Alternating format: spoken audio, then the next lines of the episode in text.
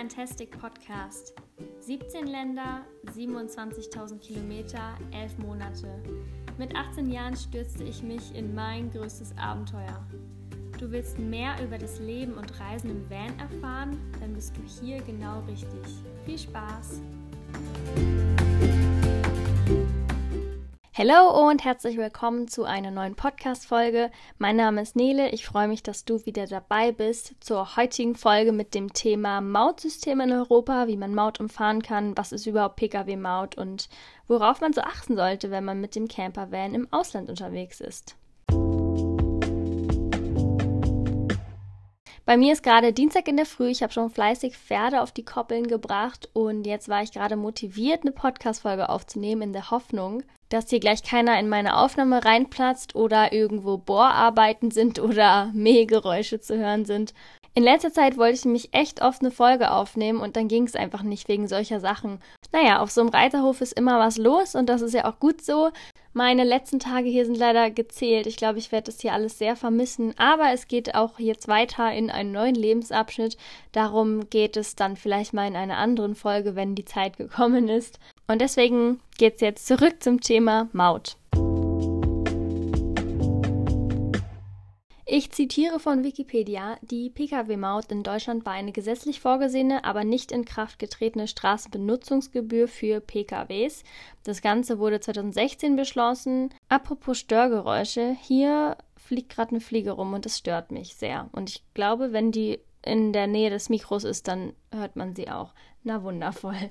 Ähm, 2016 wurde das beschlossen, aber es ist nie in Kraft getreten. Und übrigens, die gescheiterte Pkw-Maut hat den Bund 76,7 Millionen Euro gekostet bisher. Das finde ich ganz schön krass. Naja, wie dem auch sei, wir müssen in Deutschland auf den Autobahnen keine Maut bezahlen. Und bevor ich im Ausland unterwegs war, habe ich mir auch nie so richtig Gedanken drum gemacht, dass wir ja indirekt durch Steuern unsere Straßen bezahlen und das im Ausland einfach anders funktioniert.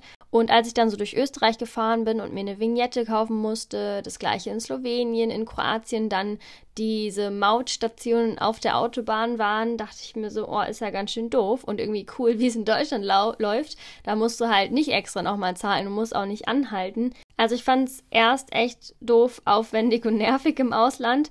Aber ich kann sagen, dass sich meine Einstellung dazu sehr geändert hat. So viel schon mal vorweg. Und es ist ja auch nicht so, dass Deutschland jetzt irgendwie was Besonderes ist, weil wir dort keine Maut zahlen, sondern auch in anderen Ländern ist es so, ich ähm, zähle aber jetzt mal die Länder auf, in denen wir tatsächlich Maut zahlen müssen mit einem Pkw. Und zwar ist das in Frankreich, Griechenland, Großbritannien, Irland, Italien, Kroatien, Polen, Portugal und Spanien. Das sind die Länder innerhalb der EU.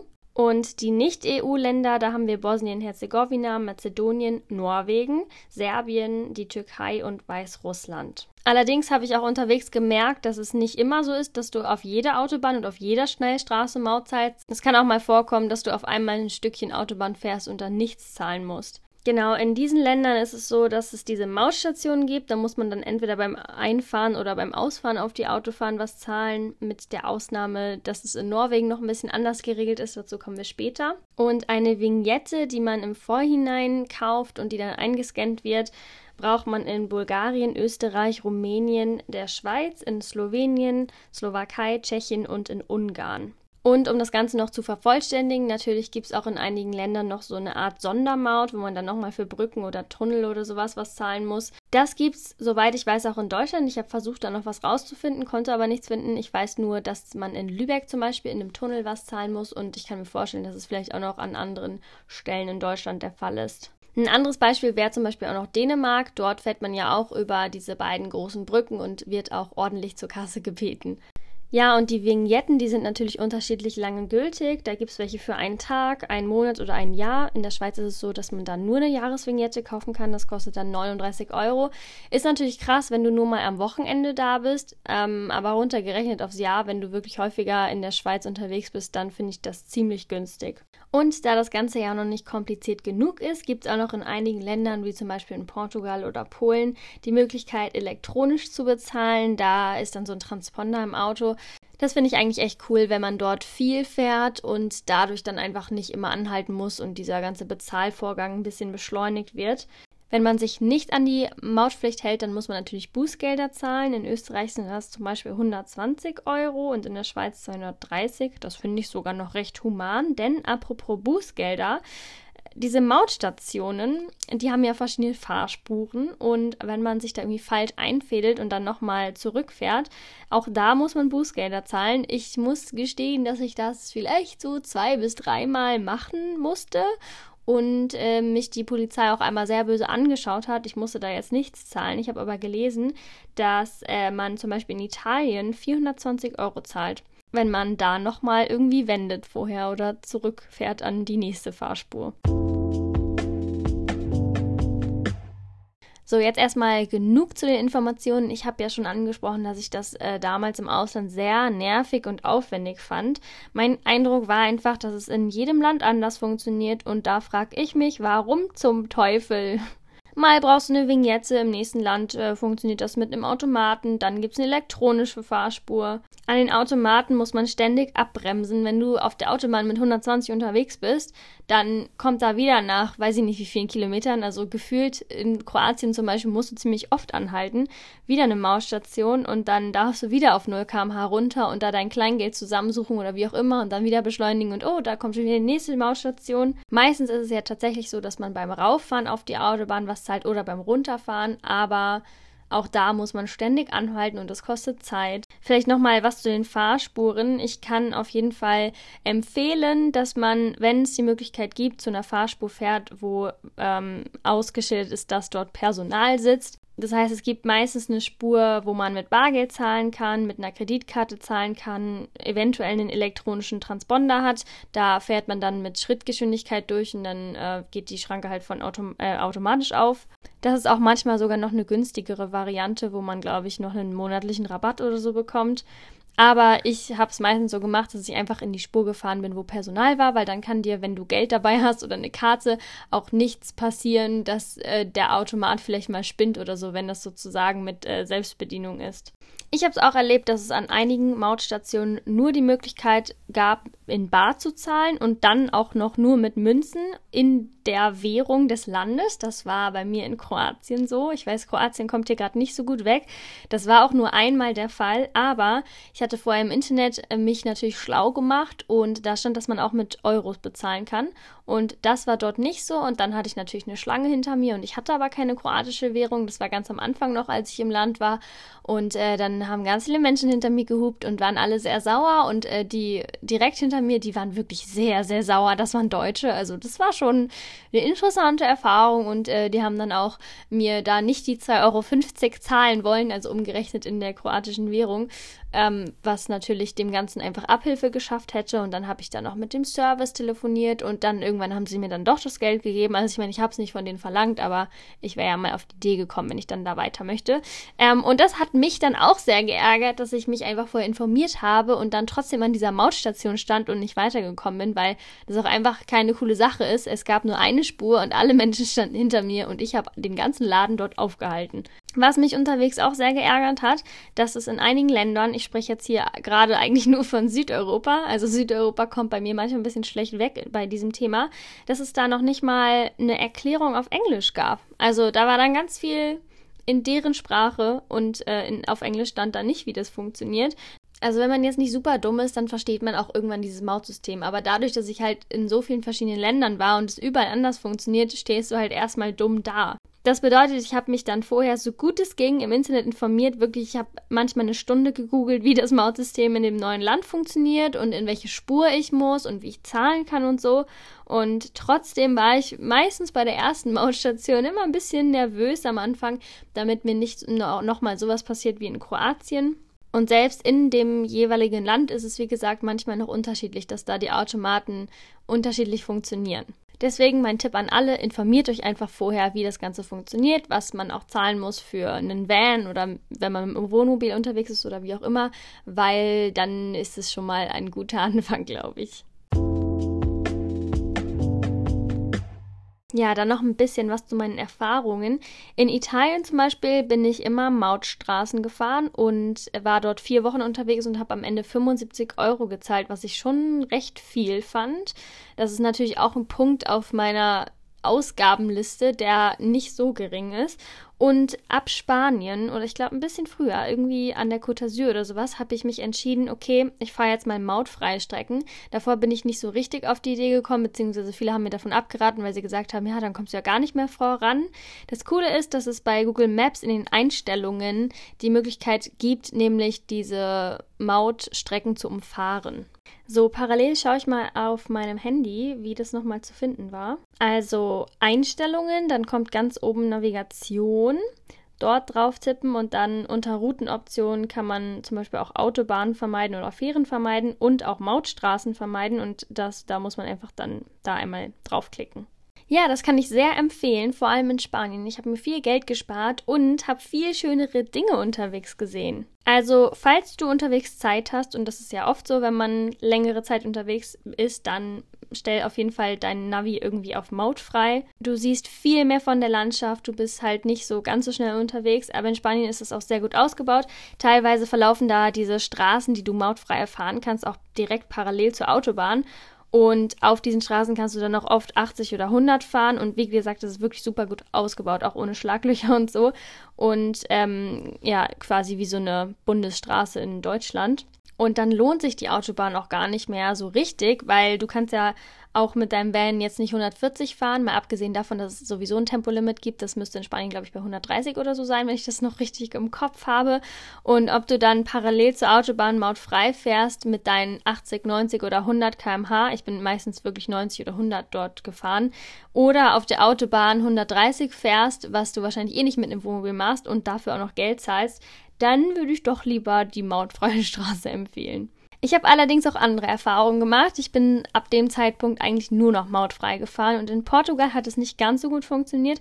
Es hat funktioniert, es gab aber ein paar Ausnahmen. Und zwar bin ich einmal kilometerlang über Kopfsteinpflaster gefahren.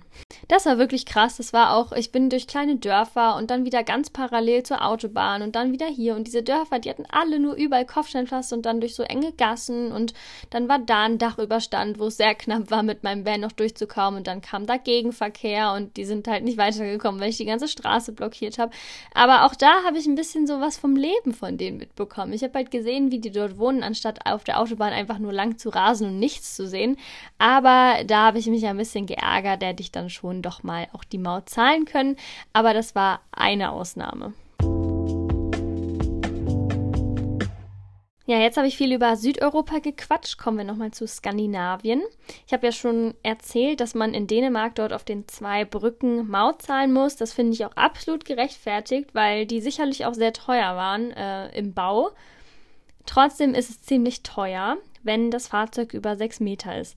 Das Gute ist, dass die meisten Vans ja so gerade an der 6-Meter-Grenze kratzen. Wobei, was heißt die meisten? Ich weiß gar nicht, ob es die meisten sind. Bei mir war es auf jeden Fall der Fall. Sobald du da aber noch einen Fahrradträger dran hast oder manchmal auch schon eine Anhängerkupplung, zahlst du das Doppelte und das ist viel. So, ich habe jetzt nochmal nachgeschaut. Wenn man über die Öresundbrücke fährt, dann kostet das Ganze für eine Fahrt 54 Euro mit einem Pkw bis 6 Metern. Und sobald du ein Wohnmobil hast über 6 Meter, dann kostet dich das Ganze 108 Euro pro Strecke. Und du musst ja auch meistens nochmal wieder irgendwie zurück nach Deutschland kommen.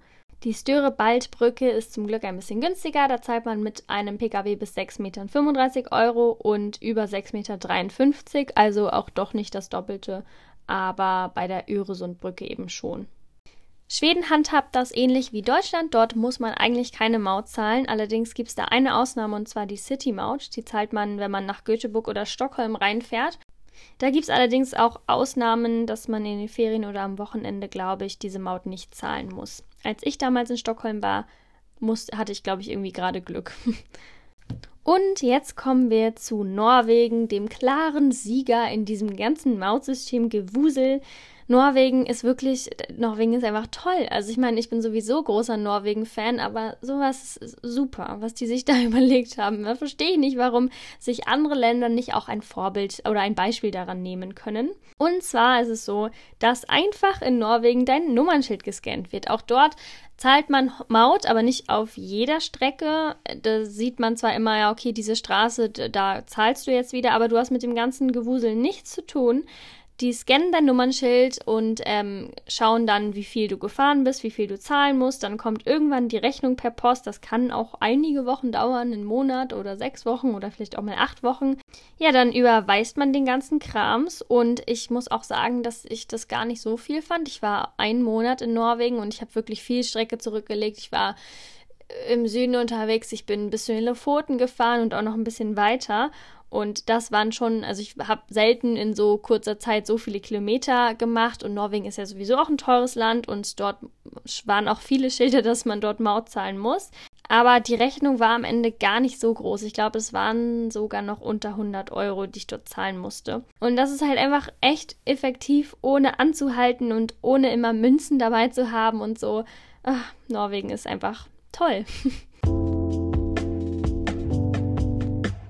Ja, und jetzt kommen wir schon zu meinem Fazit. Ich kann sagen, dass man irgendwann in diese Mount-Systeme so reinkommt. Klar, jedes Land ist nochmal ein neues Abenteuer, aber ich glaube, ich habe das jetzt auch ein bisschen überspitzt vielleicht dargestellt. Vielleicht ist es mir auch einfach nur schwer gefallen und auch diese Erfahrungen, die ich manchmal gemacht habe, das muss ja alles nicht sein. Wie man vielleicht schon erahnen konnte, ist Norwegen einfach wirklich mein klarer Favorit und ich verstehe, wie gesagt, nicht, ich sage es auch gern nochmal, dass das nicht in anderen Ländern auch so funktioniert. Und und auch in Deutschland fände ich eine Pkw-Mautpflicht gar nicht so abwegig, weil ja einfach jeder das zahlt, was er fährt. Also irgendwie ist es ja schon cool, dass wir uns darum keine Gedanken machen müssen dass es alles einfach durch die Steuern abgezogen wird. Aber es gibt auch Menschen, die kein Auto haben und trotzdem indirekt diese Maut zahlen. Und andere haben ein Auto und fahren pro Tag 150 Kilometer und andere fahren in, im Monat 150 Kilometer. Und auch da könnte man ja einen Unterschied machen, weil der Mensch, der mehr fährt, die Straßen ja auch einfach mehr nutzt. Oder man führt einfach eine Vignette ein, wie in der Schweiz, dass man da einfach pro Jahr irgendwie was zahlt. Das ist ja auch wirklich nicht so viel. Also ich habe meine Einstellung zu dem Ganzen, wie gesagt, geändert. Vorher habe ich mich nie um dieses Thema gekümmert und jetzt habe ich das langsam gecheckt, dass es gar nicht so doof ist, dann auch einfach mal Maut zu nehmen. Die Frage ist nur natürlich, wie man es umsetzt und ich, äh, ja, da gibt es einfach große Unterschiede. Gut ist natürlich, dass die LKWs auch in Deutschland zahlen. Ich meine, die benutzen die Straßen, auch ausländische LKWs zahlen, ähm, aber auch PKWs zum Beispiel aus dem Ausland nutzen unsere Straßen und wir sind diejenigen, die am Ende dafür zahlen. Das finde ich halt so ist so ein bisschen die Sache in unserem in Anführungszeichen Mautsystem, das nicht vorhanden ist, wo da nochmal das Ganze vielleicht überdacht werden sollte. Also wenn jetzt jemand zum Beispiel aus Norwegen kommt und äh, die ganze Zeit unsere Straßen nutzt, dann ist da auch eine Abnutzung irgendwie da und das zahlen aber wir am Ende. Und wenn wir aber in Norwegen sind, dann müssen wir auch für die Straßen zahlen, weil wir es ja nutzen und das finde ich irgendwie fairer. Mein Tipp ist also, fahrt einfach, wenn ihr Zeit habt, die mautfreien Strecken da, wo es geht. Natürlich kommt man nicht drum rum, wenn du in Dänemark die Brücken nutzen musst oder auch irgendwie die Alpen überqueren musst oder so. Da muss man dann ja auch nochmal zahlen. Aber meiner Erfahrung nach geht das oft echt gut. Und mein Wunsch wäre einfach, die Systeme zu vereinheitlichen innerhalb der EU und bitte das so zu machen, wie es in Norwegen läuft, weil das funktioniert sehr gut. Ich möchte erstens nochmal auf mein Coaching hinweisen. Das ist eine Möglichkeit für all die Menschen, die noch keine Vanlife-Profis sind. Dort kannst du in einem 1 zu 1 Gespräch mit mir all deine Fragen loswerden, egal ob du eine Langzeitreise planst, Tipps brauchst bei der Fahrzeugsuche oder andere Themen auf dem Herzen hast. Und zweitens freue ich mich sehr, wenn dir diese Folge weiterhelfen konnte und dir das Ganze vielleicht sogar so viel wert war, dass du eine kleine Dankespende in meiner Dieselkasse dalässt. Der Link dazu ist in der Beschreibung und auch in meiner Insta-Bio zu finden. Danke, danke, danke schön an alle Unterstützer, das bedeutet mir was. Und nochmal ein kleiner Fun Fact. Ich sehe auf PayPal ja die Namen von den Menschen, die mir dort was spenden. Und das sind nur Männer. Also an alle Mädels da draußen, wo seid ihr? Ich habe dann mal nachgeschaut, äh, wie das denn aussieht, so mit der Statistik, wer denn meine Podcasts hört. Und das ist genau ausgeglichen. Das ist 50-50 und das ist auch schon seit langer Zeit auf meinem Instagram-Profil so, dass es wirklich 50% Frauen und 50% Männer sind. Aber das hat mich schon ein bisschen schockiert. Also ich weiß nicht, ob das irgendwas über die Gesellschaft aussagt oder über, okay, das ist vielleicht ein bisschen zu weitreichend oder über die Menschen, die mir folgen, aber fand ich schon krass. Also wollte ich jetzt hier auch einfach nochmal teilen.